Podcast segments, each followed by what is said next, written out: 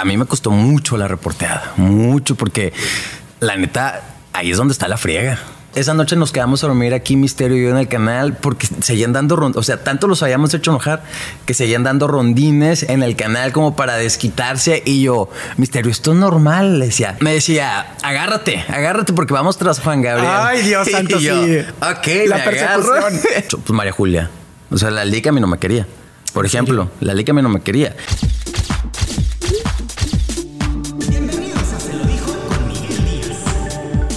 Híjole, estoy muy contento porque ahora sí vamos a hablar como que de todo sin pelos en la lengua.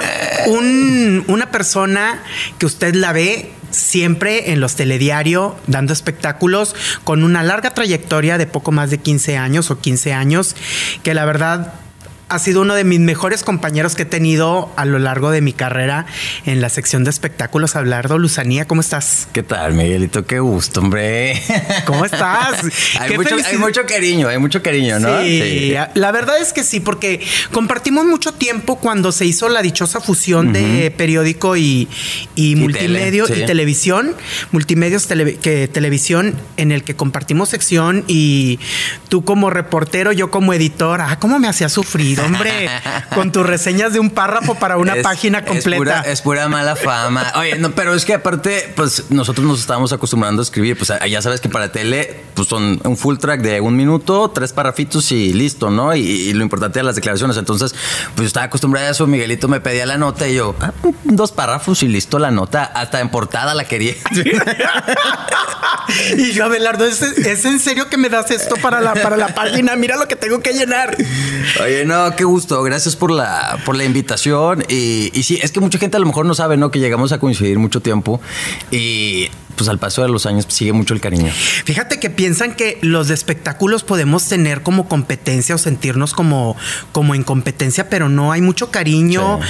tanto contigo, con Alberto, Eva, que ya no está, este, y los nuevos valores que se fueron agregando a la sección de espectáculos. Es que éramos un equipo eh, que, pasamos muchas cosas. O sea, pasamos muchas cosas. Teníamos jornadas larguísimas en aquel entonces eh, que todos nos concentrábamos más en la reporteada, ¿no? Ya, pues afortunadamente los, los caminos se fueron abriendo, cada uno consiguió ya su espacio y su lugar, pero en lo que picábamos piedra, eh, te veía más a ti, veía más a Alberto, veía más a Eva que, a los de mi casa, pues. Entonces ya era re- realmente como una.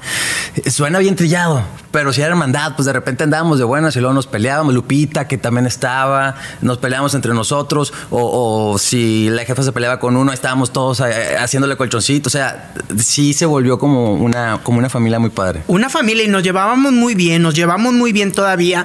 De repente a veces no coincidimos tan seguido como queremos porque cada uno tiene sus ocupaciones, Sí.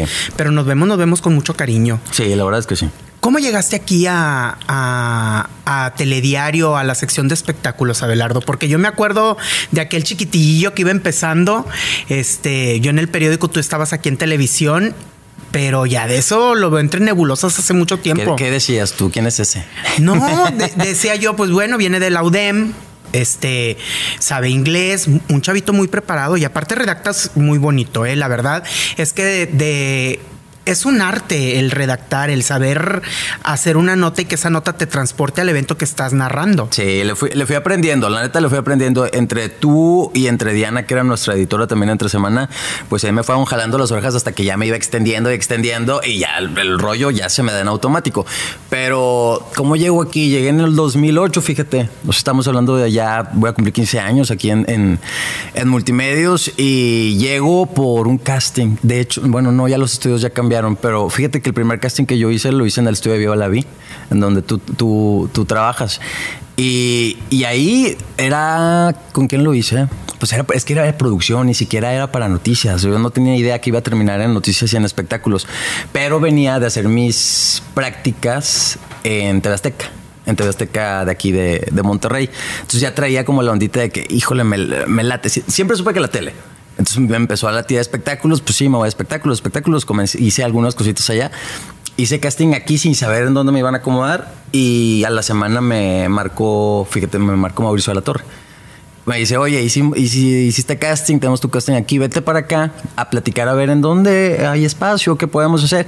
Y en eso, el primer día que llegué aquí, me dicen, oye, ¿saben qué? Le acaban de renunciar a, a Eloisa, le acaban de renunciar. Entonces el, pues, el departamento, el departamento de espectáculos, pues se quedó eh, con vacantes. Y vemos que ahí en Azteca, pues tú estuviste con Sadrash, estuviste haciendo cosas en espectáculos, latería Y yo, pues sí, y me fui a hacer pruebas ahora con ella y ya me quedé y desde entonces ya no me he salido de aquí. ¿Qué, ¿Qué, ha sido lo más difícil, lo más complicado en este mundo de la comunicación o de la reporteada? Porque a ti te gusta sobremanera espectáculos porque lo haces y lo haces muy bien. Hablas inglés perfectamente y le sabes muy bien a los, las premiaciones. Pero ¿qué te ha costado más trabajo a ti? Porque el reportear y el estar frente a una pantalla no es lo mismo. No, para nada, para nada, para nada lo mismo. Obviamente, a mí me encanta estar a cuadro me encanta la conducción y me encantan los noticieros y todo este asunto. A mí me costó mucho la reporteada, mucho, porque la neta, ahí es donde está la friega. O sea, ahí es donde está la friega, pero ahí es donde está la verdadera escuela. O sea, yo, yo creo que no dominaría ahorita las áreas en las que puedo decir, ah, pues ahí soy bueno o, yo, o yo sirvo para esto, sin antes haberme llevado toda la friega de la, de la reporteada. Fíjate, yo me acuerdo el ¿qué sería? Yo comencé a hacer mis prácticas como en agosto, me tocó el primer grito en, aquí en la Macroplaza.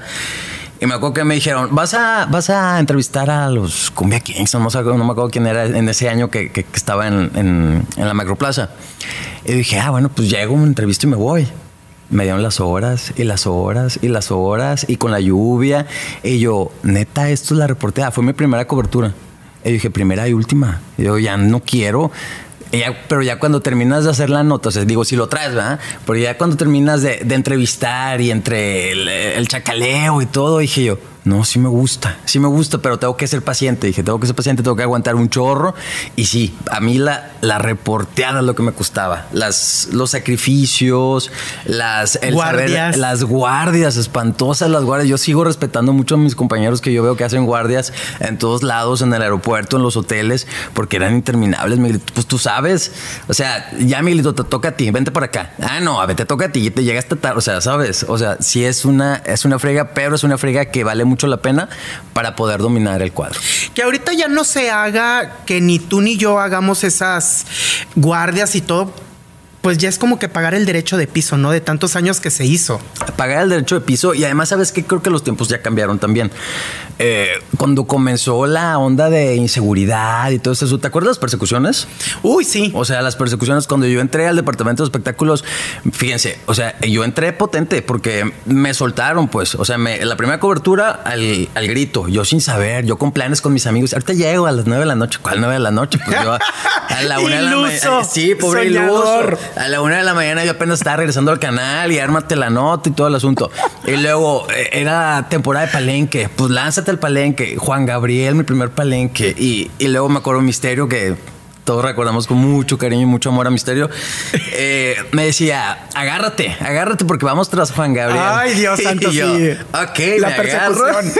Pero luego aparte eran de esas persecuciones que se poníamos, nos poníamos de acuerdo Televisa, Azteca y nosotros y hasta el norte, ¿no? Como para tapar tú tapas por acá, tú tapas por acá, entonces va a quedar atrapado y nos bajamos y lo entrevistamos, nos va a dar la declaración.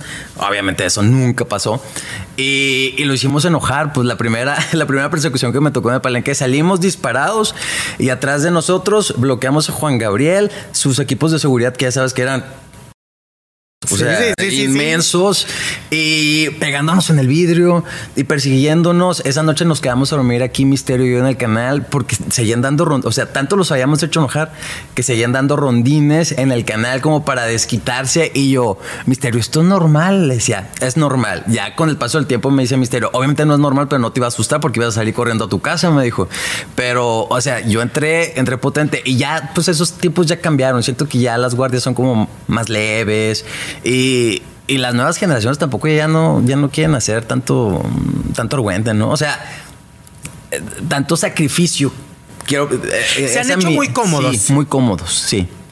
Digo, es, mi percepción y creo que es la misma, la misma que tú tienes, porque a ti te tocaron las verdaderas friegas como reportero. Sí. Friegas a las que yo ya había estado sometido años atrás por el periódico este, y no porque no, no porque ya no lo hagas, no quiere decir que seas no seas periodista. Nosotros sabemos ya nuestro trabajo que hicimos atrás. Y ahorita creo que estamos en una posición en la que ya vamos a los eventos que nosotros queremos. Podemos darnos nuestros lujitos. Claro. Sí, ¿no? O sea, pero la frega la tuvimos y, y yo todavía me considero a lo mejor de la última parte de la vieja escuela en donde... Ah, ya me pasaste. Perdón. ya me pasaste a perjudicar. Pero, pero no, o sea, es que tú te vas dando cuenta, nos hemos tenido que adaptar también. Claro. O sea, eh, en el, en el punto en el que hicimos la multimedia, en donde pues yo no sabía redactar, a lo mejor tú ya dominabas un poquito la tele, pero el hecho de hacer un full track, tú batallas para los full tracks también, por ejemplo. O sea, nos fuimos adaptando desde ese paso y ahorita ya con todas las redes sociales, con que cualquier influencer ya también se cree reportero o conductor de espectáculos, pues ya también dices, a ver, o sea, sí tienes buenos números y todo, pero a ver si es cierto que tú ya tienes la escuela que yo ya tuve o el paso que yo ya hice, el camino que yo ya hice, ahí es donde se nota la diferencia. Yo creo que el público también lo nota. Claro, ¿qué opinión te merecen ahorita que dices tú las nuevas generaciones que, que porque piensan que captan un momento indebido para alguna celebridad o alguna persona pública ya se creen periodistas y se creen que tienen la razón del mundo y se creen que tienen la verdad absoluta. ¿Qué opinión te merecen? Es que mira, yo, yo respeto, respeto, ¿no? Y entiendo que ahorita el, el, auge de las redes sociales y la facilidad que te da un teléfono, pues obviamente te, te ayuda en su totalidad a tener una nota, a tener una exclusiva.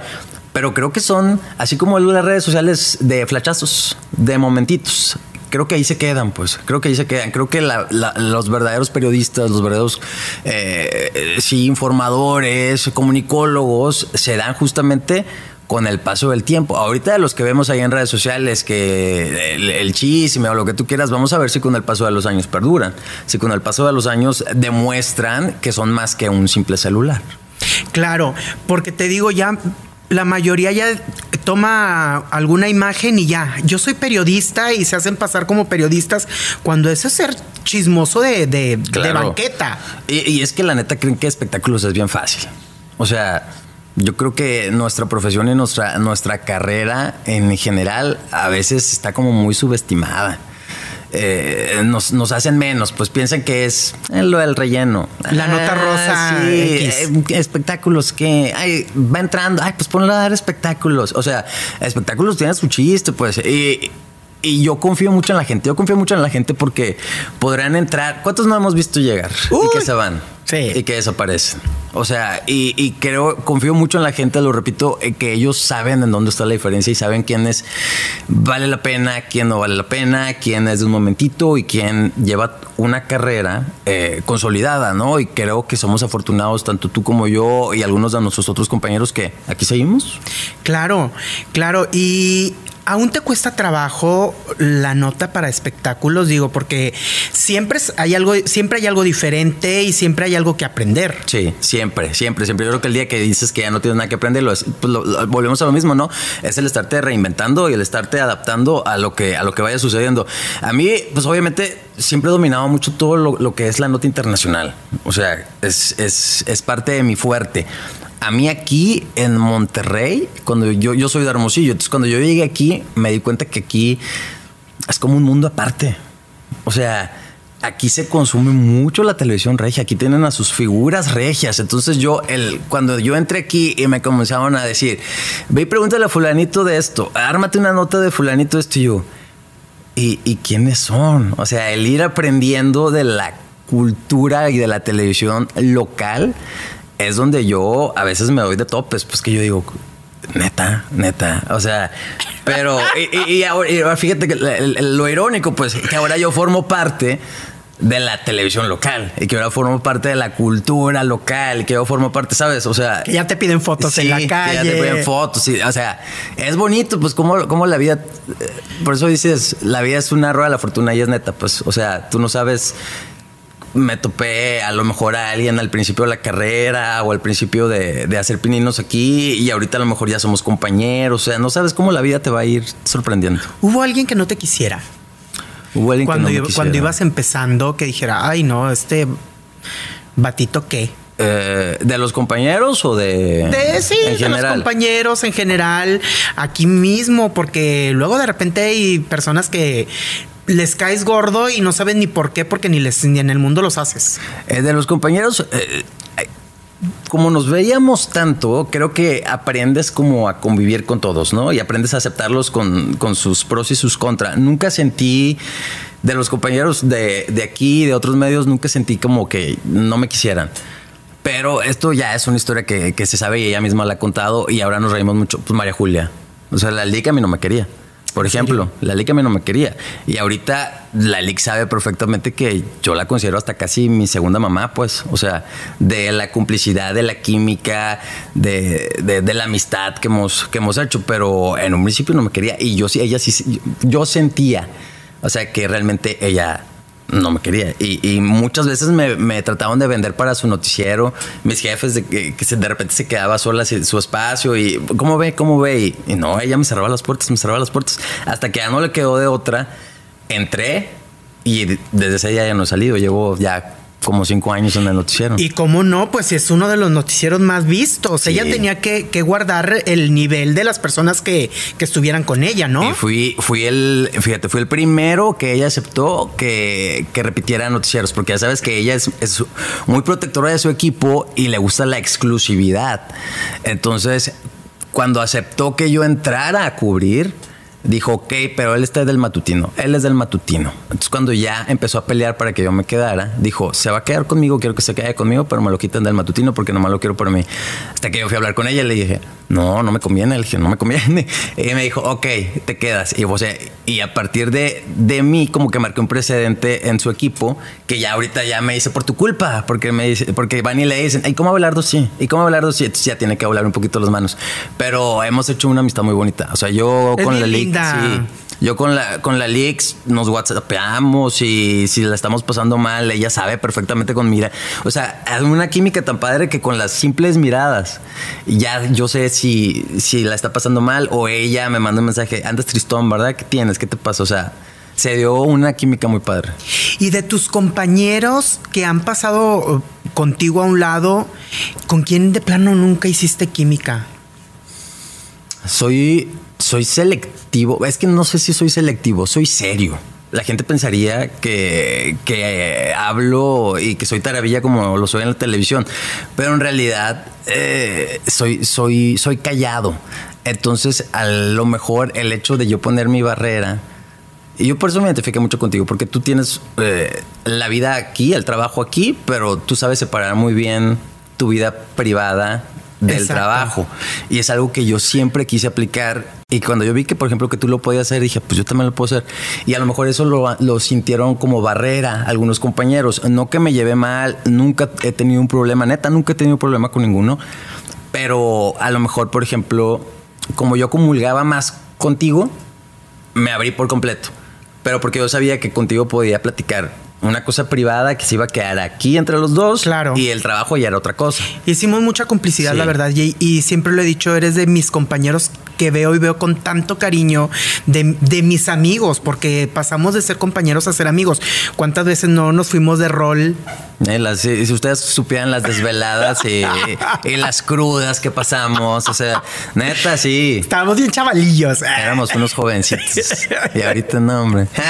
Entonces, eso te, te, trajo, por así decirlo, pues problemas de que pensaban que, ay, es bien sangrón, no quiere hablar mucho. Fíjate que eh, lo curioso es que a lo mejor uno se ve de una forma o siente que la gente lo ve de una forma y resulta que es todo lo contrario, porque yo, yo siempre pensé, dije, me van a ver serio, me van a ver que a lo mejor yo no quiero ser amigo de, de todos los que están aquí, que nada más es el trabajo y punto. Yo estaba como el, el como el meme de Talía, que llegaba Talía, si me saludan, los saludo, pero yo vengo a lo que vengo y punto. Soy profesional. Sí, haz de cuenta, así me sentía, pues.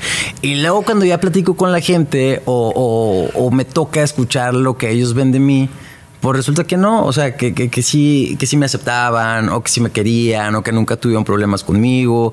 Entonces, eh, uno, uno siempre piensa que da otra imagen a la que realmente, a la que realmente la gente ve de ti. Claro. A lo largo de, de, de esta carrera que, que ya tienes 15 años y que vamos por más, ¿qué ha sido lo más difícil? ¿Cuál cobertura crees tú que ha sido la más complicada para ti? Mira, volvemos a la potencia con la que yo arranqué. Llevaba meses y me tocó la cobertura de 15, 20 días de Michael Jackson. Ay.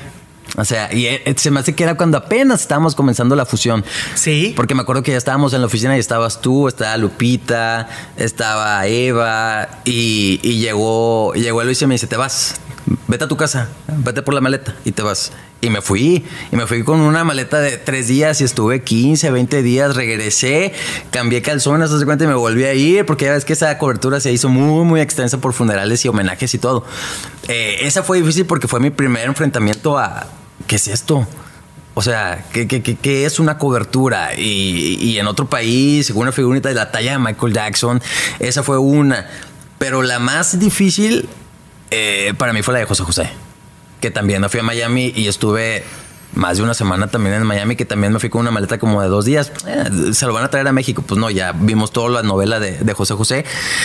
Y a mí esa, esa fue muy complicada, pero porque no fue una cobertura en la que no se llevaba como un orden. Pues tú generalmente llevas como un plan de trabajo. Claro. Llevas un plan de trabajo. Aún y con todo, y que era mi primera cobertura, por ejemplo, en Michael Jackson, yo sabía que hoy nos vamos a ir a la casa de los papás y nos vamos a regresar al panteón y no sé qué, y no sé qué. Ok, salió. Pero en José José no traías nada, pues. O sea, así como llegaste, corrías a donde corrían los otros y a donde corrían la aquella y a donde decía aquella. O sea, para mí esa fue una de las coberturas más pesadas y ya coberturas que me tocaron ya a cuadro. Eh, de transmisiones y transmisiones, pues me tocó Jenny Rivera, me tocó Vicente Fernández, la más reciente. Estuve en Milenio sentado como 8 o 9 horas también, nomás me llevaban cafecito y taquitos para, para sobrevivir, pero son de las coberturas que más, que más, más me acuerdo. Sí, ahorita en, bueno, al menos los que conocemos tu carrera y que hemos seguido, que somos compañeros y que sabemos el trabajo de cada uno, ya te vemos como referente de grandes premiaciones, de premiaciones Ajá. a nivel internacional. ¿Cómo llegas a convertirte en esto? Por decir, el premio Oscar, ya sabemos que Abelardo va a ir porque ya tiene la alfombra roja, o a los Tony, o a los, este, a cual, cualquier, los Grammy. ¿Cómo, ¿Cómo llega a ser Abelardo referente para estas premiaciones? Fue pues yo ya traía como la ondita, es que cada uno se va inclinando. Yo siempre es lo que les digo cuando me preguntan los que van empezando, eh, le digo yo, enfócate en un área, o sea, enfócate en algo en específico de lo que tú sepas que eres bueno y de ahí nadie te, te va a mover. Obviamente vas conociendo y aprendiéndole, pero enfócate en un área. Entonces, cuando yo entré me dijo, ¿para qué eres bueno? Pues para el cine, ¿sabes hablar inglés? Sí, que no sé qué. Entonces, me acuerdo que me dijeron la primera vez que me tocó los Oscar, lánzate a los Oscar, en iluso, me fui a los Oscar, sin acreditación sin saber cómo se movía el pandero allá. Pregúntame qué pude hacer. Absolutamente nada. Entonces lo que yo dije, el siguiente año vengo y vengo con acreditación. Y en cuanto regresé aquí a Monterrey, a buscar contactos, buscar contactos, buscar contactos, y ya año con año, pues ya el historial también se te va haciendo a tal grado que ya son los de la academia que, te marcan. Oye, ya está el proceso de, de, inscripción, mándanos tus datos, mándanos tus, o siempre vas a querer o no vas a querer. O sea, te vas haciendo de contactos, pero sin quitar el dedo del renglón, pues, y enfocándote en algo en específico. Y creo que a mí me sirvió mucho eso. Y sí, premios Oscar, pues he estado en más de cinco, cinco entregas.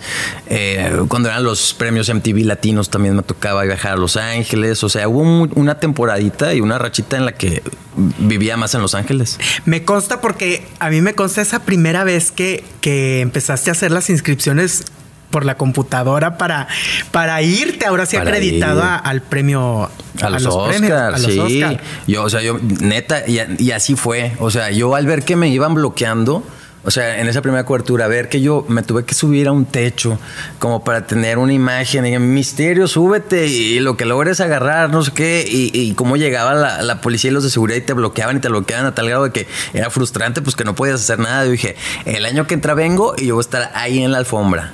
Y literal, ahí estuvimos en la alfombra. También fue cuando te tocó que, que dijeron, pero ¿por qué va él y no yo? Esa vez, ¿ya? ¿Te acuerdas, chulo? Es que, mira, el, volvemos a lo mismo. Somos como hermanitos, pues somos como hermanitos. Entonces, si va llegando el nuevo y al nuevo le empiezan a tocar los eventos buenos, pues también mucha gente va a brincar. Tú sabes de quién hablo. Sí, pues sí. Eh, ¿Qué dijo? ¿Por qué va él y no yo? Pues porque él es el que sabe inglés 100%, chula. Y aparte él hizo la, todos los contactos. Sí, sí, sí. Te- te- tienes que, por eso te digo, tienes que hacerte de, de tus, de tus contactos y de tus fuentes, pues. O sea, por ejemplo, yo, yo sabía, y yo creo que todos respetábamos, ¿no? O sea, yo creo que todos respetábamos. Yo sabía, por ejemplo, que Miguelito tenía un, un nicho y tenía un área y tenía sus fuentes. Entonces, pues yo no me voy a meter con, con lo que tú Con las macetas. Ajá. O sea, uno. Uno sí reclama en el, en el grupo de, de- de compañeros y dice, ay, pues a mí me hubiera gustado, pues, pues sí, pero tú no lo conseguiste y tú sabes que es de él y no le vas a estar chamaqueando ahí las, las macetas. Claro, sí, había mucho, hay mucho respeto Ah. en, en ese aspecto. No andamos queriendo lo que tiene el vecino. Sí, no, por ejemplo, eh, Miguelito, sabíamos que era lo, lo nacional, era lo tuyo. Lo, por ejemplo, con lo grupero nadie se metía porque lo tenía Eva. Eh, con lo local nadie se metía porque lo tenía Alberto. O sea, eh, teníamos los áreas, las, las áreas específicas. O si, por ejemplo, yo me enteraba de algo, eh, pero que no era mío. Oye, aquí está, te toca esto, te paso el contacto, no sé qué. O sea, sí nos echábamos la mano. Sí. ¿Volverías a la reporteada, Abelardo? Mm. Pues de cierta manera sigo reporteando. O sea, a lo mejor ya no con los horarios sacrificados, ni, ni, ni, ni con las... Las desveladas ni las malpasadas. Las, las, las malpasadas. Pero de cierta manera, uno nunca lo deja. Uno nunca lo deja porque con que a lo mejor prefiero el cuadro, pues yo solo le estoy moviendo, por ejemplo, a mi pauta. O, o yo solo voy y busco eh, cosas con que nutrir mi contenido. O sea, ya que eres, ya que haces una vez la reporteada, siento yo que no la dejas. No, nunca. O sea, de una u otra manera te lleva, te lleva y tú solito te vas dando cuenta. Para mí sería bien cómodo llegar en las mañanas. Y nada más Sí. lo que te den los demás. Como hemos visto muchas veces, ¿verdad? Claro. Entonces, y, y- y para mí no, y mis compañeros me dan esa libertad también. Pues porque fuimos compañeros, pues porque nos pusimos las desveladas, porque les, porque confían en lo que yo a lo mejor puedo nutrir al contenido, pues me dan como esa libertad. De enriquecer una pauta. Sí, entonces, no, definitivamente no, no volvería a las desveladas, no volvería a las malpasadas, no volvería a no tener un horario, con todo y que ahorita tampoco tengo un horario súper godín, digámoslo así, pero... Son más flexibles los Exacto, horarios. Sí, o sea, ya lo que decíamos ahorita, ¿no? Nos podemos dar el lujito a lo mejor de, pues aquí sí voy, acá no voy, eh, esto me gusta. Esto ya no quiero. Exacto, sí. Pero es pues a base de la chinga que uno se pone también. ¿Te han querido meter el pie? Mm, no, fíjate que no. Hasta donde yo sepa, no. no, la neta es que yo me siento bien afortunado porque ah, cuando supe que iba a venir contigo y empecé a hacer historia, yo dije, a ver, algo malo que tenga que platicar, algo trágico que tenga que platicar, algo, mm, alguna mala experiencia que me haya pasado. La neta me considero bien afortunado porque a base de trabajo, la neta a base de trabajo, porque yo no soy de aquí, yo no tenía contactos aquí, o sea, fue a base de trabajo y a base del talento que creo que tengo, eh, el a dónde he llegado, la confianza que me han tenido los jefes también, para irme brindando oportunidades, para confiar ciegamente en mí, o sea, me han dado casi que carta abierta, pues, entonces, eh, que yo sienta que me hayan querido poner el pie, no, la neta no, o sea, he hecho cosas muy padres aquí. O sea, llevo muchos años en el matutino. Me tocó abrir la sección de espectáculos con el Arqui. El Arqui que nunca había querido espectáculos también. Duré tres años con él. Cuando le dijeron que eh, iba a haber una sección pagada, dijo, ok, pero que sea Belardo. O sea, siento que mucha gente ha confiado mucho en mí y es en lo que yo me esfuerzo para no, pues, para no defraudarlos también. Claro. ¿Qué crees que se necesite para tú, como profesional de los medios, para ser periodista de espectáculos? Porque como hemos dicho, piensan que es muy fácil. Sí. Y cualquiera ya que es chismoso, ya dice soy periodista de espectáculos, no rey. Hay un trabajo que se hace de muchos años, de saber de quién hablas, de saber su historia y de, de estar al pendiente y al, al pie del cañón. Para empezar, tienes que estudiar. O sea, para empezar, estúdiale. O sea, y trae tu título de licenciado en periodismo, licenciado en ciencias de la información y comunicación, licenciado en comunicación. O sea, estúdiale. Y ya a partir del estudio, tú ya sabes y te dan las bases para que tú sepas cómo desarrollar una carrera, una carrera como periodista. Es bien fácil el chisme y es bien fácil la nota amarillista pero eso no es, no te hace, no te hace ser periodista, ¿no? O sea, hay una investigación, hay un aprendizaje, hay un tratamiento, hay, hay respuestas que uno tiene que dar también en su, en su nota o en, el, o en el especial que estás trabajando. O sea, yo me acuerdo mucho de ti, por ejemplo, en, eh, con todo el caso de Gloria Trevi, con todo ese asunto. O sea, yo cuando yo entré y cuando se hizo la fusión, pues ya los ubicaba de nombre, a lo mejor no de rostro, pero de nombre a ti y a Lupita, por ejemplo. Yo sabía que tenían una carrera y cuando yo quería saber un poquito más de lo que era ser un periodista, pues yo siempre me apegué mucho a ustedes. Te quiero, amigo, gracias. Sí, la neta, o sea, eh, ustedes dos para mí eh, sí eran como el, el ejemplo. Eran muy respingosos ustedes, eran muy respingosos. Muy divas. Eh, muy divas, sí, eran muy divas. Yo dije que se te pegue lo bueno. O sea, ya lo diva, yo también ya me hice diva después, pero, pero, pero ya en ese, en ese momento y en ese tiempo en el que nos tocó coincidir, yo sí estaba como esponjita de ustedes dos y de Diana, por ejemplo, que, que yo sabía que yo a lo mejor batallaba o mi pie flojo era el periódico, la, la, la redacción pues de, ustedes aprendí también mucho. Ahorita hay muchos eh, que se dicen periodistas de espectáculos, te digo, y, y piensan que es fácil y no, si es complicado y es complicado saberle, porque los artistas también son difíciles para entrevistar son difíciles, sí. Me he topado y nos hemos topado, ¿no? Con cada, con cada caso también. Justo hoy, fíjate, hoy en la mañana me estaban preguntando cuál ha sido la entrevista más difícil o cuál ha sido el artista más sangrón eh, o cuál ha sido la entrevista que más te ha gustado. Me cuesta mucho trabajo contestar esas preguntas y no porque sean tantos, tantos los artistas, pero también, mira, por ejemplo, de creo que de ti lo escucho, fíjate, que darle su importancia a cada artista por más mínimo que sea. Siempre lo he dicho. Y por eso me cuesta mucho trabajo siempre contestar eh, cuál es la mejor entrevista o cuál es el mejor artista. Porque digo, pues es que a lo mejor eh, entrevisté al que va empezando ayer, pero no sé si mañana se va a convertir en, en el artista número uno. O sea, todas las, de todas las entrevistas te llevas algo, pues. Sí, sí hay cada personaje. Sí, sí nos hemos topado con a lo mejor con, con el sangrón o con el que la entrevista incómoda, que a lo mejor, eh, ya sabes, ¿no? Eh, a monosílabo te contesta. Ay, eso es lo más horrible. Horrible, espantoso.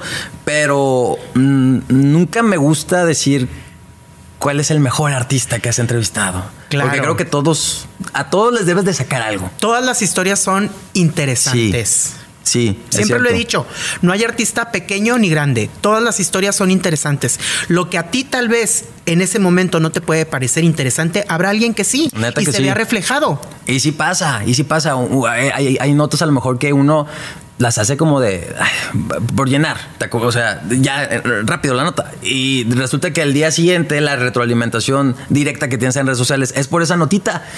Y dices, órale, o sea, le debí de haber puesto más empeño. O sea, y ahí es donde vas aprendiendo que cada artista tiene su lugar y tiene su importancia y tiene su mérito. Pues, o sea, es difícil. Para mí sí me resulta bien difícil contestar cuál es el mejor artista al que, es, al que has entrevistado. Claro. Eso de, los artistas que con monosílabo, qué complicado es. ¿Cómo le haces tú para cuando te toca un artista así que le dices, ¿vienes de promoción? Sí. ¿Que estás promocionando disco? Sí. ¿Dónde vas a ir? No sé. ¿Cómo le haces tú? Porque yo, yo te puedo decir cómo le hago, pero tú cómo le haces. Trato de ser el más buena onda del mundo para que se sienta como en confianza. Ahí es cuando me toca actuar. Digo yo, a ver, ¿cómo le hago? ¿Cómo le saco? Ya cuando, si pasaron cinco minutos y no logro sacarle nada, digo, pues, pues nada, o, pregunto, o que hay confianza, pero que tú te das cuenta que la personalidad del artista es así. O sea, que, no son, no que son sosos, que no te dan nota, que no, que ya, traté de exprimirle, yo ya me desgasté, ya me exprimí, le di todo para que me pusiera aquí la nota. Es así, bye. Y ahí cortas la entrevista, pero pues es que si tienes, eh, eh, la, la profesión de nosotros tiene algo de actuación también. Ay, claro. Totalmente. Entonces, cuando, ah, como tú vas viendo que, se va moviendo la entrevista, hay unos con los que no batallas, ¿no? O sea, que solitos van aflojando y solitos se va dando la, confianza. Pero sí, cuando son los monosílabos, ¿sabes con quién pasa con los niños? Cuando son, cuando son niños artistas, pues eh, obviamente que no tienen experiencia. Y sí, yo me acuerdo mucho de los, de los Vasquez Sounds cuando era el furor y que por primera vez vinieron a Monterrey. Estaban chiquitos, estaban chiquitos. Y sí, no Sí, no, yo, ay, ¿qué voy a hacer con esto? Y eh, todo el año pasado me tocó entrevistar a Angie, que ya pues es una mujer casi hecha y derecha, ¿no? Y le estaba contando yo, y es que ya te desenvuelves, le digo, y tú ya te mueves sola y ya no te pregunté nada y tú solita te soltaste. Le digo, la primera vez que te entrevisté batallé mucho. Sí, me acuerdo, me dice, me da mucha vergüenza y no sé qué. O sea, sí, sí, sí tienes que irle buscando y ser paciente, paciente también para, para saber en qué mood viene el artista. Oye, Abelardo, ¿ha, habido algún artista que tú dices, ay, moría por entrevistarlo, moría por conocerlo y ya lo conozco, ya lo entrevisté? Mm, hay artistas que me, hay artistas que de repente me gustan mucho, me gustan, me gustan mucho y que los entrevisto y pierdo el encanto. Te decepcionan. Sí. Ay, como a mí Michael Bolton. Pierdo el encanto. O sea, eh, que, salgo de la entrevista y digo, mejor me hubiera quedado con la ilusión de... ¿Sabes? Por eso me da mucho miedo buscar una entrevista con Shakira. que creas que si es como la pinta porque, porque, la, porque la gente sabe que yo soy estoy enamorado de Shakira eternamente. Y me dicen y ya la entrevistaste ya la conoces la conozco como fan. Tengo mi foto con ella como fan.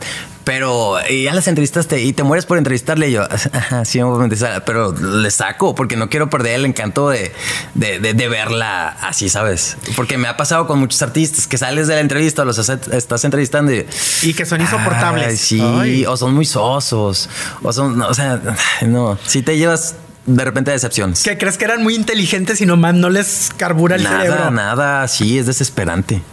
Y, son cosas que uno no puede decir, pues tampoco. A nivel internacional, si ha habido artistas que dices tú, yo me lo imaginaba diferente. Porque has tenido la oportunidad de estar bien en alfombra roja, donde desfila N cantidad de personalidades. Sí, me pasó, por ejemplo, um, con una Lupita Nyong'o cuando, cuando vino por primera vez a México luego del, del Oscar y todo el asunto. Eh, que la pues, se pintaba como soy mexicana y vengo bien buena onda y, así una de las entrevistas más pesadas. Sí. Más pesadas por su, por su actitud, sí. Insoportable. sí, una actitud muy, muy pesada que también son de esas entrevistas que dices tú, ay, ya que se acabe el tiempo. Ay, ya que se acabe el tiempo porque ni estoy a gusto y siento que ella nomás me está haciendo caras y siento que sí ha sido de las artistas más complicadas ella. Así de, detalle internacional, pero también internacional. Fíjate que con internacionales es más que te topes que son bien aterrizados y que son bien humanos. Eh, por ejemplo, me tocó un señor Oliver Stone. Ya sabes que cuando haces junkets, eh, para la gente que, a lo mejor no, no, ubica el concepto de los junkets, son esas entrevistas, pero con cronómetro, pues. Claro, y que son de la película en, cuestión que están promocionando. Que no te puede salir del tema, por ejemplo. Entonces, y te dan con cronómetro en manos, se los juro, cinco minutos. ¿Y qué haces en cinco minutos? Nada. O sea, ¿cuántas preguntas puedes hacer? Dos, tres. Me acuerdo que entrevisté a Oliver Stone y eran cuatro minutos de entrevista. Terminamos como con 15 minutos. O sea, él plática, plática, plática. Un John Travolta también. Entrevistas que se fueron extendiendo. Daniel, Daniel Radcliffe eh, también una Salma Hayek, o sea, artistas de talla internacional que, te topas y dices, órale, o sea, eh, batalló más con los locales, batalló más con los nacionales que con estas figuronas. Ah, claro. Y luego a veces los, los artistas a nivel internacional no son ellos los insoportables, son las personas que están atrás de ellos. Te digo porque a mí me tocó con Salma durante Frida y las personas que estaban alrededor de ella eran los que la hacían como casi inalcanzable, claro. Sí, sí, sí, traen, sí, es el equipo de trabajo que al final de cuentas a lo mejor también a ellos eh, pues les toca dar la mala cara, ¿no? Al equipo. Y a lo mejor en algunas ocasiones sí, sí es por indicaciones de ellos, de que yo pongo la cara bonita, pero tú quítamelos de encima, ¿no? O sea, pueden ser los dos lados de la moneda. Pero generalmente cuando son figuras internacionales, pues sí vienen muy cuidados, eh, vienen casi intocables. Y, pero sí Salma Hayek, por ejemplo, tú que ya tuviste oportunidad de platicar y de entrevistarla, es un amor de mujer. Sí. Es un amor de mujer. Entonces te decía Daniel Radcliffe, Oliver Stone, mm, ¿quién más? Es que pues sí, son, son bastantes. En la alfombra roja de los Oscar, pues vas entrevistando. De repente ni te acuerdas a quién entrevistas, de todos los que van pasando. Y, como son entrevistas súper rápidas, eh, pues ya se te va la onda, pues de, de repente, por ejemplo, en unos premios Oscar, entrevisté seguidito a una Meryl Streep, a una Jennifer López, a una Jennifer Aniston, luego al, al final llegó Brad Pitt, o sea, artistas que hasta que te pones a calificar el material te, te vas dando cuenta, ay, entrevisté a fulanito, ay, entrevisté a sutanito, o sea, y, y si son figuras internacionales. Vas que- palomeando. sí, vas palomeando, la neta, y- o, o con las fotos, ¿no? O sea, que de repente te tomas con una foto, ah, ¿a poco soy yo entrevistando a, a tal artista? O sea, son muchos, son muchos. ¿Ha habido quien te toque que huela feo? Ay, digo, porque de repente los olores, digo, somos humanos, que huela feo a, a puro pasoco, que huela la boca bien apestosa con Me tocó- cigarro y café. Me tocó una bien apestosa mujer, pero apestosa, apestosa.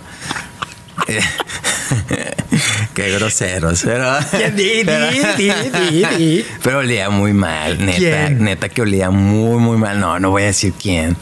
¿Está en película, novela Eh, o qué? No, canta, canta. Canta. Sí, canta. Está en un grupo. está, ¿Está en un grupo? Está en un grupo, sí. Que es de la vieja guardia. ¿De la vieja guardia? Sí, es de grupo ya, ya veterano. Ah, ya sé quién sí, es. es de grupo veterano. Sí, se Y- acaba de casar. Ajá. sí, ¿verdad? Sí, sí, sí. Mentirosos aquí no somos. Eh, somos eh, juzgoncitos, sí, pero mentirosos no. ¿A, poco no? Sí. O sea, tienes que agarrar valor y en la entrevista sin respirar, porque si no, ya valiste. Ay, sí. Pero yo no sé por qué. Yo creo que es el humor. Pero es un O sea, humor muy el- exagerado. Y es- el pH. Y por, y por lo que me han contado, y gente que está muy cercana a, a la agrupación, o sea, como que sabe perfectamente que. Y le vale. Ajá, que huele, pues. Entonces, si uno de repente dice, ya, ya me apesté a sol, y ahí va a perfumarse, o sea, ¿cómo no vas a Ay, saber? ay, porque este señor está igual que yo. Va a salir a cuadro y se perfuma como si Como no si fuera- nos fueran a oler, se los juro, se los juro. Como sí. si nos fueran a oler detrás de una pantalla. Voy, ¿Cómo? Neta, o sea, yo antes de cuadro voy y me lavo los dientes, me peino, me paso el, el polvito Eh, y me echo eh. perfume y ahora sí me voy al estudio y hago noticieros, ¿cuántos hago? Hago como cinco noticieros al día. Mismas cinco veces que hago el mismo ritual. Me lavo los dientes, me vuelvo a retocar, me peino, me perfumo. O sea, el perfume me dura un mes. Pero yo entro a cuadro muy Pero bien perfumado. oloroso, Eh. bien bonito, claro. Sí, pues, entonces ella, ella me tocó, y luego me tocó uno que olía a crudo. O sea, hasta pedo Ah. me puse cuando lo estaba entrevistando, a crudo. O querías sea, que te pasaran los cacahuates. ca- casi. O vámonos a los tacos de. ¿Y quién de era barbacoa. ese? Ese sí puedes decir, pues. El crudo era residente de calle 13. Ay, Dios. Eh, pero, pero crudo que te vea el tufo y yo decía, ya, vámonos a la peda. Ay, a mí también me tocó uno que le apestaba la boca. ¿Quién? Pues que también se hizo, que, que se hizo muy famoso con un tema y que de ahí pasó la super fama. Balvin, Maluma. No, no. ¿Quién? Que en ese momento le apestaba, no sé si ya, ya compondría su aliento, Luis Fonsi. En serio. Sí. Tan limpiecito que se ve. No, yo no digo que no sea limpio, pero en ese momento como que pues sí, le apestaba la boca. Pobre Adamari. oh, bendita Adamari. Ah, ya dije nombre, bueno, ¿eh? Oye, y no te toca, ah, esto ya se volteó. No te ha tocado a ti que, que- que haya ligue con, con el entrevistado o con el entrevistado. No, No, nunca, no. ¿No? Aparte, siempre, siempre pongo mi, mi cara de vengo en profesional. Ándale, sí, pero pues, sí, uno va en profesional, pero. Ah, pues, pero nunca sí nos ha pasa- tocado quienes se resbalan, ¿eh? Ah, nos no, hemos sí, visto. No, pues, hemos visto muchos y muchas. O sea, Sí, sí. que casi creo que ya quieren irse para allá a, vivir. Pero sí. ¿Ya? Pero a lo mejor que te estén coqueteando. O sea, por ejemplo, a mí sí me ha pasado que, que empieza el coqueteo y ay, qué casualidad que me empezó a seguir en Instagram y empezaba a reaccionar. O sea, cositas así, ah, eso pues. sí ha pasado, Sí. pero ya también depende si tú haces caso o no. Ah, claro, sí. Si tú das pie, pues eh, ya está la carta abierta, ¿no? Pero si uno pone eh, o deja ver que, que no va a pasar nada, pues no pasa el coqueteo y ya. A ver, te voy a hacer una pregunta, pero quiero que me la contestes con toda la sinceridad del mundo. Qué miedo. Sí. sí, dice. ¿Tú crees que para ser periodista de espectáculos se necesita ser muy femenina, muy mujer o ser suavecito? Sí se necesita eso, no digo porque En un hombre, dices, ¿o qué? en hombre y mujer. Para ser periodista de espectáculos se necesita ser muy femenino. O sea, muy femenino, muy mujer. O sea, mujer, mujer. Eh, conocemos periodistas de espectáculos muy femeninas, muy bonitas. Sí. y ser suavecito. Esos dos requisitos van implícitos. ¿o No, no, porque ni tú ni yo ni somos femeninos ni somos suavecitos y hemos logrado una carrera como periodistas. Entonces, no, no sé, hay muchas leyendas urbanas y sí pasa, sí pasa. O sea, no vamos a decir que, ay, no, aquí, aquí todos, no, sí pasa. Y hemos visto muchas historias, pero no se necesita y aquí está la prueba. Claro. O me ves muy femenina. No, de hecho no. no, no, no, no, no se necesita. Porque luego también de repente llega acá y cada cosa. Si nos ha tocado. Pero mira, es que con el paso del tiempo yo creo que hemos aprendido, los dos hemos aprendido, eh, que así como llegan se van. O sea, es a lo que volvemos a lo mismo. ¿Cuántos, ¿Cuántos yo no he visto desfilar? Que en algún momento eh, te quieren meter al gusanito de que ya viene por tu lugar. Aguas. Ah, sí. Y, aguas porque viene con todo. Llegan, llegan, te quieren meter miedito así. La, la, la, la, la, la, la, la, Literal, así, tomando café. Sí.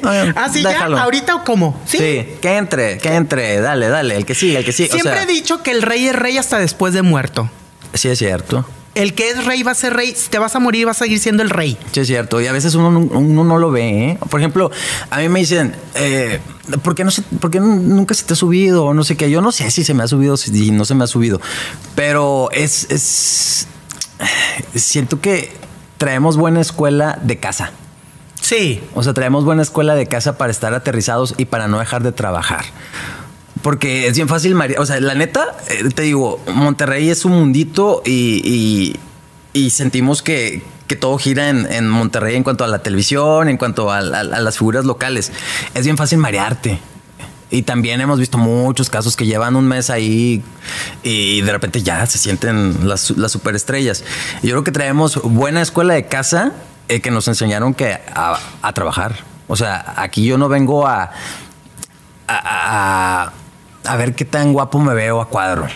Ay, porque todo el mundo se viene a pavonear nada más. Ajá. Yo no, yo no vengo a ver qué, qué tan bien. Obviamente uno busca su, su ladito y lo que tú quieras, pero estoy más preocupado yo por lo que estoy hablando que por cómo me estoy Y viendo. por saber lo que vas a decir. Entonces, eh, es, es todo, todo, todo, se, todo se trae de casa. Tener una carrera exitosa es sinónimo estar soltero, Abelardo. Te lo pregunto. Mm, está difícil.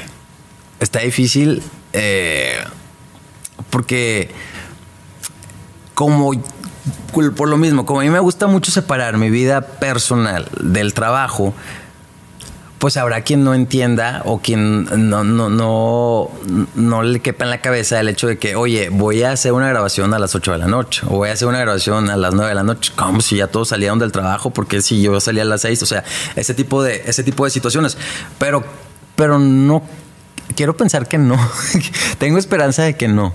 De que no, no, que esta carrera no sea sinónimo de, de estar soltero. Eh, Duré mucho tiempo soltero, ahorita no estoy soltero, pero duré mucho tiempo soltero y, y quiero pensar que Más no. los entrecortes que había. ¿Cuáles? Sí, hubo varios entrecortes, ¿no? Que no se Ah. llegaron a nada. Ah, pues, eh, pues, eh, pues sí, uno siempre tiene sus velitas y tenía sus velitas, pero, pero Te conocí como dos. Eh, yo creo que más. Más, yo creo que más.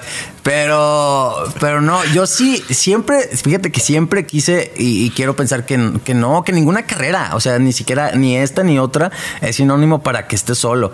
Uno aprende a estar solo y disfruta estar solo a lo mejor, ¿no? Porque eh, es, es difícil encontrar a alguien que te aguante el paso, pero se puede encontrar. ¿A qué se dedica la persona que ahorita comparte tu, tu vida personal? Eh, es- trabaja en cosas completamente distintas que tienen que ver con empresas, con bancos, con asuntos que... y eh, hasta ese punto está padre, pues porque hay más tema de conversación. Administrador de empresas. Eh, pues sí, podría ser. ¿Sí? o o, sea, ba- o banquero.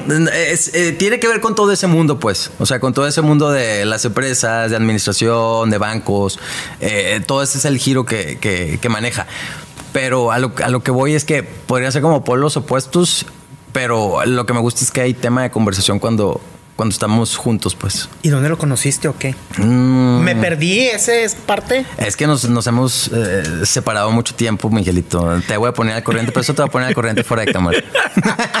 Nomás quiero que sepan que estoy muy contento, que estoy bien. Eh, que ahorita, ahorita, neta, eh, a raíz, fíjate, suena bien trillado porque yo creo que todos lo, lo escuchamos, pero a raíz de la pandemia, siento que logré como un balance bien cabrón y un balance bien bonito entre mi vida personal y mi vida profesional.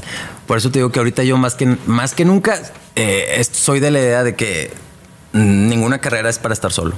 O sea, siempre es bonito tener a alguien al lado y alguien que te, que te dé también esa estabilidad. Siendo un chavo trabajador, guapo, porque a mí me parece que eres muy guapo, muy inteligente, eres una persona, para mí, muy inteligente. Yo sé que para muchas personas también hay personas que se han querido pasar de listas contigo, que te hayan querido, digo, que hayan querido aprovecharse del que sale en la televisión. A nivel personal, dices. Sí, a nivel personal. Pues sí, sí, nunca falta quien trate de acercarse a ti por conveniencia, ¿no? O, por tratar de sacarle provecho a la, a la situación o la profesión, que tampoco, o sea, es un trabajo más. O sea, siempre yo digo eso, es un, es un trabajo más, nomás porque me ven en la tele, pero pues yo madrugo igual que tú, eh, yo como igual que tú, yo me pego mi chinga igual que tú, también me, me, quejo con todo y que digamos que amamos el trabajo, hay días en los que ya... No me quiero levantar, sí. O sea, eh, es un, es, un, trabajo más, a lo mejor a pantalla un poquito porque te ven en la, en la tele o porque tienes ese contacto con la gente o la gente te conoce y entre comillas, pero porque entras a su casa todos los días sí, sí te topas con gente que convenenciera, con gente que te quiere sacar el, provecho de la situación, pero está en ti darte cuenta. Una vez es bien tonto porque lo saben, lo saben eh, eh, engatusar muy bien. Y a lo mejor ahí vas aflojando y aflojando y soltando y soltando, pero uno se tiene que dar cuenta. Si te topas, te topas con gente de todo tipo. Y si se han aprovechado de ti. Sí, sí se han aprovechado de mí. Sí, sí se han aprovechado de mí. Y cuando me he dado cuenta no le ha pasado nada bien, porque así como soy una persona que, a lo mejor te entrego mucho, o sea, cuando logro y cuando confío en ti y que me abro contigo, ya tienes todo de mí. Pero así cuando yo me doy cuenta que me, o, que me estás jugando el dedo, o, que hay algo ahí turbio, eh, sé también poner una, una barrera y decir, hasta aquí por más que la pase mal y todo ese asunto. Entonces, sí, sí se, sí se han aprovechado de mí, pero también he sabido decir hasta aquí. ¿Se ha sufrido por amor? Sí, total, mucho. Sí. Sí. El abrirte directamente o el abrirte prácticamente decir, sí, sí, tengo una relación y no es precisamente con una persona del sexo contrario, ¿pensaste que te iba a traer problemas? Mm, no, nunca. Pero por lo menos, por lo mismo que soy bien reservado y, fíjate, y no es un, o sea, no es un tema que yo ande hablando ni nada. Ahorita porque eh, contigo hay confianza y, hemos, y hemos platicado. Pero, pero no, nunca, nunca lo sentí como. Como problema. Como problema. O que te fueran a señalar. Aparte porque también el, tiempo ha cambiado. Eso como que ya no es como que tema para que te señale, ¿no? Nada nada. Y, la, y la gente la gente no es tonta y la gente te apapacha y la gente, la gente sabe aparte, pues, o sea, ¿para qué vamos a ser tontos a la gente? Claro. La gente sabe, y, pero sí me, me, me, costó trabajo, pues que tú me conoces muy bien, eh, me costaba y me cuesta mucho trabajo, a lo mejor hoy menos que antes, pero abrirme con la gente platicar de, cómo me sentía, platicar de, si yo estaba con alguien o no estaba con alguien. Entonces ahorita ya, ¿para qué escondo cosas? ¿Te ayudó a estar en radio?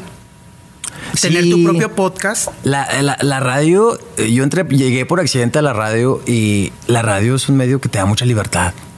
O sea, yo ahí fue cuando yo empecé a, dije, ah, o sea, hablaba sin tapujos y se me soltaba la lengua y de repente dije, es neta que yo dije esto. Pero, y así se va, y, la gente te va conociendo más, y es otra faceta, o sea, todo te ayuda. Aparte, creo que, que, cuando guardas máscaras con la gente, la gente también te, se pone una barrera contigo, ¿no? Cuando ya eres tú, eh, te muestras tal cual, como humano, como, como persona que siente, que ama, que todo, la gente como que te va apapachando más, ¿no? Y, y cuando tratas de ocultar o aparentar otra cosa, es bien fácil que tú solito te pongas el pie. O sea, es bien solito que a ti solo se te caiga la careta y se te caiga la, la máscara que, con la que intentas cubrir cosas. Entonces, yo eso lo aprendí, lo he aprendido con el tiempo y mira, flojito y cooperando. Si me preguntan, contesto. No, no es algo que yo eh, quiera ser el portavoz de, ¿sabes? Pero pues, si me preguntan, si me piden apoyo, ahí estoy. O sea, no, no, no tengo que esconder nada. No tengo que esconder nada. Aparte, mis buenos fregazos también me, me he dado como para ahorita decir, "Ah, estoy estable en todos mis sentidos, como para andar escondiendo a alguien que me quiere mucho. Claro. ¿Cuánto tiempo tienes de relación? Dos años. Oye, ya llevas bastante. Dos años. ¿Y crees que ya sea la persona que se vaya a quedar contigo? Ya, digo, porque uno ya busca estabilidad. Ya busca estabilidad. Ya no busca andar aquí y allá y en Sí, todos no, lados. ya. Es lo que hemos platicado tú y yo. Yo también busco estabilidad. Sí, es, es bonito empezar a imaginarte eh, formar tu, tu propio nidito, ¿no? O sea, tu propio núcleo, tu, tu- tu zona de, de confort personal que te vaya pues, cobijando. Yo ahorita sí estoy en ese, en ese, en ese momento, en ese, en ese de, sí, justo en ese momento en el que ya empiezas a pensar, a ver, ¿qué vamos a hacer? Eh, ya empezamos a futurear pues si tienes casa, si vas a ahorrar, eh, eh, ¿qué, qué- qué vamos a hacer juntos. Sí, lo que uno busca ya es la, la estabilidad. ¿Hijos? Nunca ha sido mi sueño. ¿No? No, nunca, nunca, nunca me, me he visto como papá. ¿Y si tu otra pareja quiere hijos? Eh, no es- ¿Pensarías en la adopción? Sí, sí, sí, sí, sí. O sea, no, no estoy cerrado, no es un tema. Yo te digo que yo jamás me he visto como papá y, y no es algo a, que, a lo que yo dedique mis sacrificios y mis horas de trabajo y, y- y toda mi vida a tratar de ser papá. No. Si se da en el camino, seré muy feliz. Pero, pero yo que lo esté buscando, no. Ya si se da la plática y se tienen que tomar decisiones, puedo aceptarlo. Pero ¿por qué no es? ¿Porque piensas que se te fue el, el- el momento de serlo? ¿O porque nunca fue tu, tu historia en, en tu la historia en tu vida? Eso, nunca, siento que, siento que no, no lo, no, no traigo como ese, Chip. ajá, el chip de quiero ser papá. Como tío me encanta, me encanta ser tío, me fascina. Pero porque a lo mejor tengo muy poquita paciencia. Bueno, a lo mejor hasta que tenga los míos, ¿verdad? Si llego a tener los míos, voy a desarrollar ese, ese, esa paciencia que se necesita para tener hijos. Pero como tío me encanta porque me hartan y ay, ahí está. Ten. O ay, está muy necia la niña. Ya, llévatela. O sea, los, los regresas, pues es, es la magia de ser tío. Fantaseando por decir que tu pareja llega un día y digo, dice, quiero ser papá. Pongámoslo así, pongamos así ese tema sobre la mesa. ¿Pensarías en, en que, bueno, ve y, y- ten tu niño y luego ya lo, lo adoptamos? ¿O pensarías en, en inseminación in vitro? ¿O pensarías en algún vientre de, de alquiler? Es que mira, cuando, me, cuando, cuando se ha tocado el tema, eh, de hecho yo tengo amigas, tengo una amiga muy cercana que en algún momento me, me propuso que fuéramos papás. Nunca falta la amiga. Yo también tengo una amiga Sí. que dijo, ay, órale. Y, eso ya pasó hace como 10 años. Imagínate, ya tuviera un hijo como de 10 años. Pero eh, siempre dije que no, porque eh, yo quisiera como Ricky Martin. O sea, que fuera mío, mío. ¿Sabes? O sea, si se llegara a tocar el tema, ok, vamos a ahorrarle. Y vamos a ahorrarle para que las cosas salgan bien. Ahorita ya hay muchos casos. Yo de repente, y sigo en perfiles en Instagram que se me hacen historias bien bonitas de, de chavos solteros y que logran ser papás, que tienen el sueño de ser papás o parejas. Pero vaya, o sea, que forman su familia. O sea, como que la, la mamá, es que en el caso de los hombres, pues es más difícil, ¿verdad? Pero que, que la, que la mamá está como. De acuerdo. Y, y separada. Sí, de O sea, acuerdo de que, ok, vamos a tener el niño, pero te lo voy a dar. Claro, sí, o sea, y es a lo que yo siempre, si se llegara a tocar el tema y, y- y lo sabe perfectamente que, ok, va, vamos a trabajarle por uno, pero por uno que va a ser de nosotros. No vamos a andar ahí batallando que no me lo presta y que no me lo da y que a la mera hora se echa para atrás. Por eso yo sé que eso es, cuesta mucho dinero. O sea, sé que cuesta mucho dinero. Entonces, lo primero sería ahorrarle y, y hacer más podcasts para que me paguen más. para poder, para poder hacerlo. Ay, pero ¿a poco sí te aventarías el eh, con los ojos cerrados o cómo? Sí, el round, dices tú. Sí. No, eso no, eso no. Por eso, por eso saldría más caro. Por eso saldría más caro porque no sería con round completo. Eh, eh, eso sí tampoco dejaría que el otro se fuera a echar el round. Ay. No. Entonces sería inseminación artificial, o sea, in vitro. In vitro o todos estos. Pues es que ahorita ya la tecnología ya se puede. Pero así con round completo, eh, No, no. no, pues no. De que bueno, ahí está, ten, pónganselo. Y mira que yo ya me eché algunos rounds. Ah. En serio, si tuviste novias. Sí, tuve una novia. Ah, sí, yo me acuerdo. Sí. Sí, miren. ¿Y cuánto tiempo duraste? Fíjate. Era. No era tan noviero, pero sí tuve mis noviecillas. Yo creo que con la última fue como la formalita y yo creo que duré que. Como unos cuatro años, yo creo. ¿Y por qué tuviste novia? Porque. Porque me enamoraba. Yo me enamoro de las personas. No sé, era, era. No sé, estaba en ese momento. O sea. Ni, eh, eh, ni siquiera era algo premeditado. ¿Cómo se dice? Premeditado. Ni, estaba, ni estaba ocultando cosas, ni estaba. eh, Ni estabas confundido, No, ni nada. no, no. Simplemente en ese. Te lo juro que en ese momento, o sea, yo estaba enamorado. Entonces, pues se dio. Se dio y, y, y te- sí tengo mi historial también con. Pues de noviecitas. ¿Como cuántas? Nada, tampoco como unas tres, yo creo. Ay, pues sí son muchas. Miguelito. Sí son muchas. Nada, como tres. No. Yo, yo me acuerdo. Me acuerdo mucho que jugaba contigo en. no, es que no, ¿te, te acuerdas? Eso no lo puedo decir aquí. Yo me acuerdo que jugaba mucho con Miguelito porque cuando le contaba mis experiencias. Y yo, eh, ¡ay! esa cara ponía y esos gritos me hacía. Yo, ¡ay, no, Abelardo! No me platiques eso. Sí, eran tie- tiempos bonitos. Yo, ahórrate los detalles de tus cosas. no, no quería, no quería que le contara nada. Sí, ya sé. Entonces, fíjate, esa parte no me acordaba así. Sí, sí pasó, sí pasó.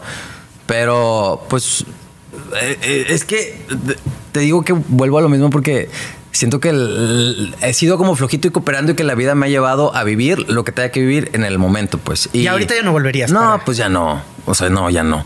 Y, y ni me traumé, ni, ni, eh, ni tuve problemas en mi casa, ni sentí que, que la sociedad me iba a señalar, ni que ellas me iban a señalar. Sa- ¿Sabes? O sea, todo se dio como que me han puesto el, el justo en el momento y lo vivo y lo disfruto y tengo bonitas la, la experiencia y aprendo y, y a lo que sigue.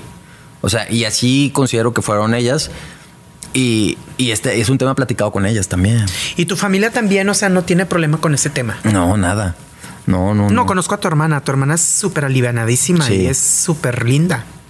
Sí, no, no, no tuve. Afortunadamente, no tuve problemas de, de ningún tipo. No, o sea, la vida fluye como debe de ser. Bien, Sí. normal. Y, y a veces nos asusta más, ¿no? O sea, nosotros solitos somos los que nos hacemos las telarañas sí. y, las y- y las telenovelas y las escenas y los dramas. Y resulta que cuando pasa, no pasa nada. O sea, no pasa nada. Eh, y, yo siempre eh, leo muchas historias y soy empático con todas esas historias, porque no todas las situaciones son iguales. Pero sí me siento bien afortunado, pues, de que no he tenido nin- ningún problema de ese tipo, ningún señalamiento, ningún trauma y que las cosas han ido dando solitas, solitas. Digo, las historias con cada uno son diferentes. Por decir, tu mamá siempre lo supo y cuando que te dijo algo o te dijo, pues ya consíguete a alguien bien o, o qué. No, no, O algún consejo o algo. Digo, porque las mamás siempre son de que las hijas consigue tu novio bien. que no sé No, mi mam- tanto mi mamá como mi papá, que a lo mejor mi, a lo mejor mi papá es como más, más serio y más reservado, pero mi mamá siempre me ha dicho, sé feliz. O sea, yo, yo creo que eso, eh, cuando te digo que desde que todo este tipo de cosas lo traes desde casa, pues de la educación que te dan en tu casa, lo que te inculcan en tu casa. Entonces, si, si a mí siempre me inculcaron eh, lo que quieras, eh, sé feliz y sé trabajador. Entonces, es lo que yo siempre he dedicado a hacer realmente, ¿no? A ser un vato feliz y a ser un vato trabajador.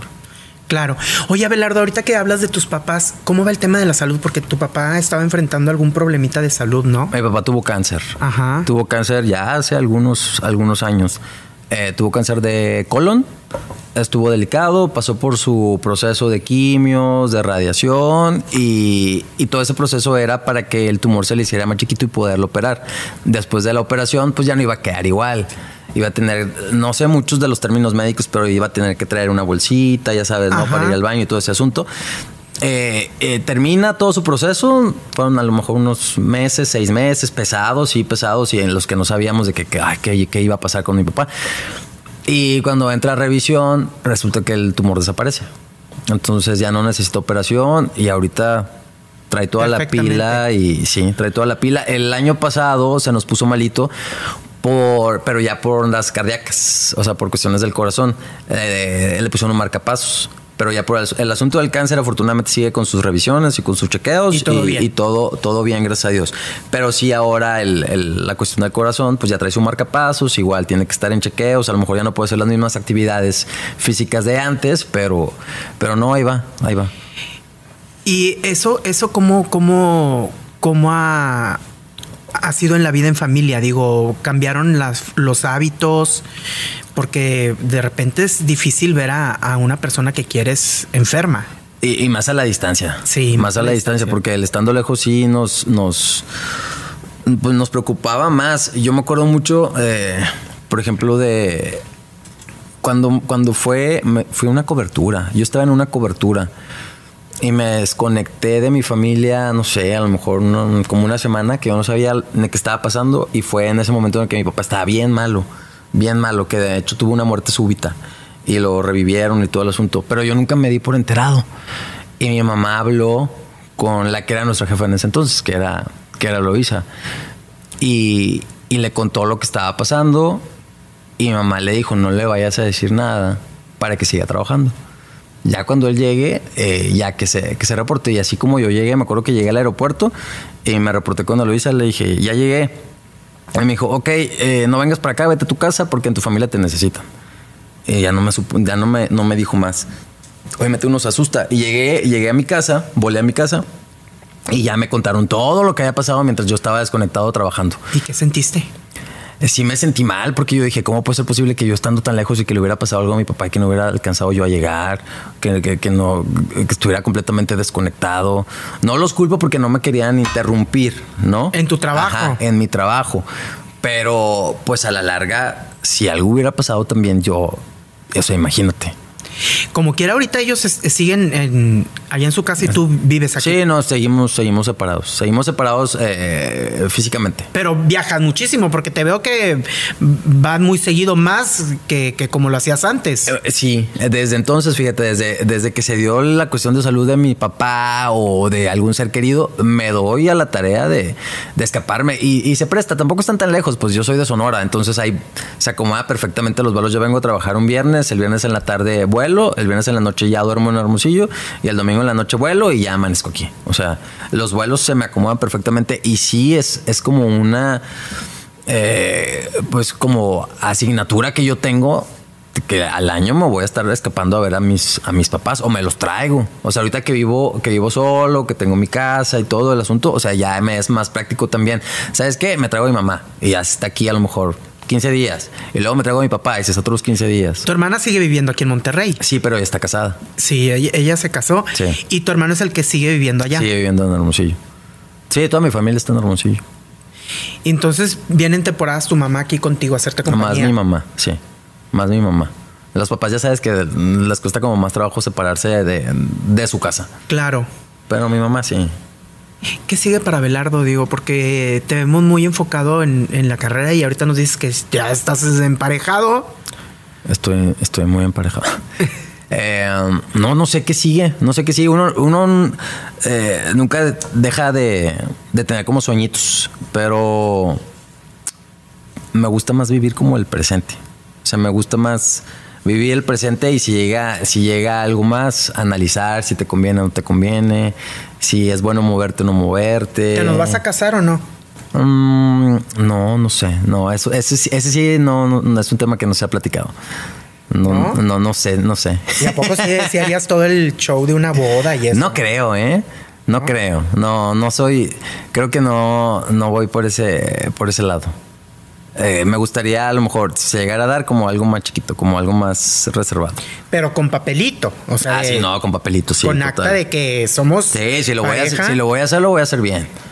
Sí, no para las Sí, cosas sí. al vapor para que vean. Sí, si, me- si me- nos vamos a amarrar, nos vamos a amarrar con, con papelito. Y ahorita cada quien vive en su casa. Sí. Sí, sí, sí, sí. Abelardo, qué gusto platicar contigo. Siempre le he dicho que eres de las personas que quiero muchísimo. ¿Por qué? Porque siempre ha habido como esa complicidad. Y desde el primer día, ¿verdad? Desde el primer día. sí. Desde el primer día nos hemos llevado muy Desde bien. el primer día. Y la neta es que eh, no nos vemos aquí todos los días, pero cuando nos vemos, nos vemos con mucho cariño. O sea, y a lo mejor yo voy allá en la. eh, subiendo al estacionamiento y Miguelito está atrás y, y viene saliendo del estudio y de repente los dos, como que hacemos lo posible por darnos un abracito o por lo menos tocarnos. O sea, sabemos que hay, que hay cariño. Que hay cariño. Sí. Abelardo, pues que sigan los éxitos y si haces boda me invitas, aunque sea chiquita. Van a estar invitados. Voy a hacer una convocatoria para invitar al público. Nah. el, que, el que Ay, quería, bien grande. el que quería hacer algo Sí. privado ya quiere que la televisen como la de la LIC.